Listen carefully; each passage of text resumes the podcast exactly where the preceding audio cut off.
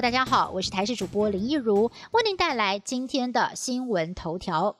台湾东阳在今天宣布取得了德国 B N T 的 COVID-19 疫苗台湾代理权。东阳指出，估计最快在明年首季到货一千万剂，供五百万人施打。东阳董事长林权表示，今年底到明年初受到了各界关注的是疫苗何时问世。东阳在公共卫生的防疫上超前部署，先争取到了最大数量三千万剂，每个人需要施打两剂，因此可以供应给一千五百万人施打。后续将与政府做进一步的讨论，完全配合政府的政策。采购量是政府配置问题。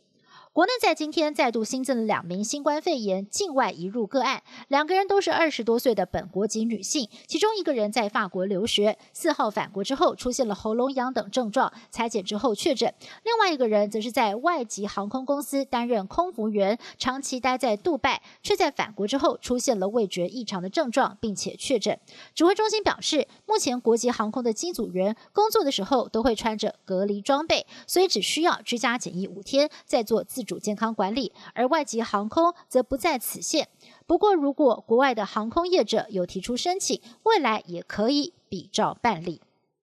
维也纳爱乐管弦乐团原本预计在这个月底要来台湾演出，但是防疫计划申请书却遭到了文化部驳回。关键的原因在于，乐团计划隔离三天之后就要到音乐厅演出。指挥中心回应，目前国内并没有所谓的“译文泡泡”，要是可以遵守居家检疫十四天的规定，人数就不是问题。但是如果想要缩短居家检疫的天数到七天以下，目前只有外交泡泡才能够申请。再加上维也纳爱月规划来台湾的人数多达一百五十五个人，动线上也是比较复杂，恐怕需要百名人力来督导。文化部在评估之后才会决定驳回。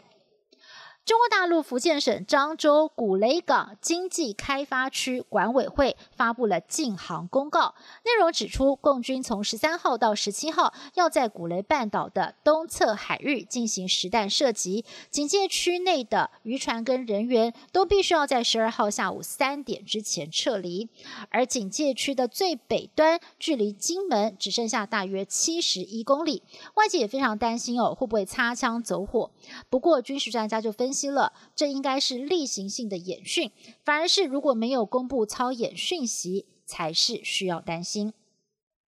美国总统大选逼近，美国总统川普想尽办法要赶快的让竞选活动回到正轨。他表示呢，将会在台湾时间的周二南下佛罗里达州造势。在专访当中，他也不断的强调他自己呢对新冠病毒已经免疫了，自称检测是阴性，也推文说不会二次感染。但是呢，遭到了 Twitter 标记为误导的讯息哦。不过，白宫的医生只说总统不再有散布病毒的风险，并没有明说他现在的检测结果是否为阴性。外界已经持续的对川普的实际病情打上了问号，但是白宫就说总统已经准备好了。而十五号本来呢是要跟拜登同台辩论的，现在也呼吁相关的委员会要重启第二场总统辩论。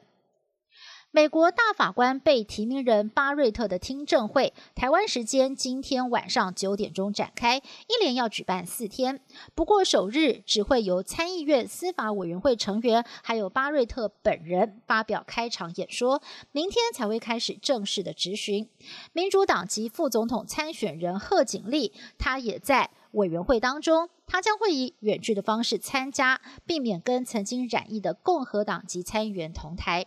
估计巴瑞特会打出温情牌，以家庭价值还有宗教信仰，把自己介绍给美国社会。不过呢，大法官人事案最后的投票结果，必须呢要等到二十三号才会正式的出炉。本节新闻由台视新闻制作，感谢您的收听。更多的新闻内容，请锁定台视各节新闻与台视新闻 YouTube 频道。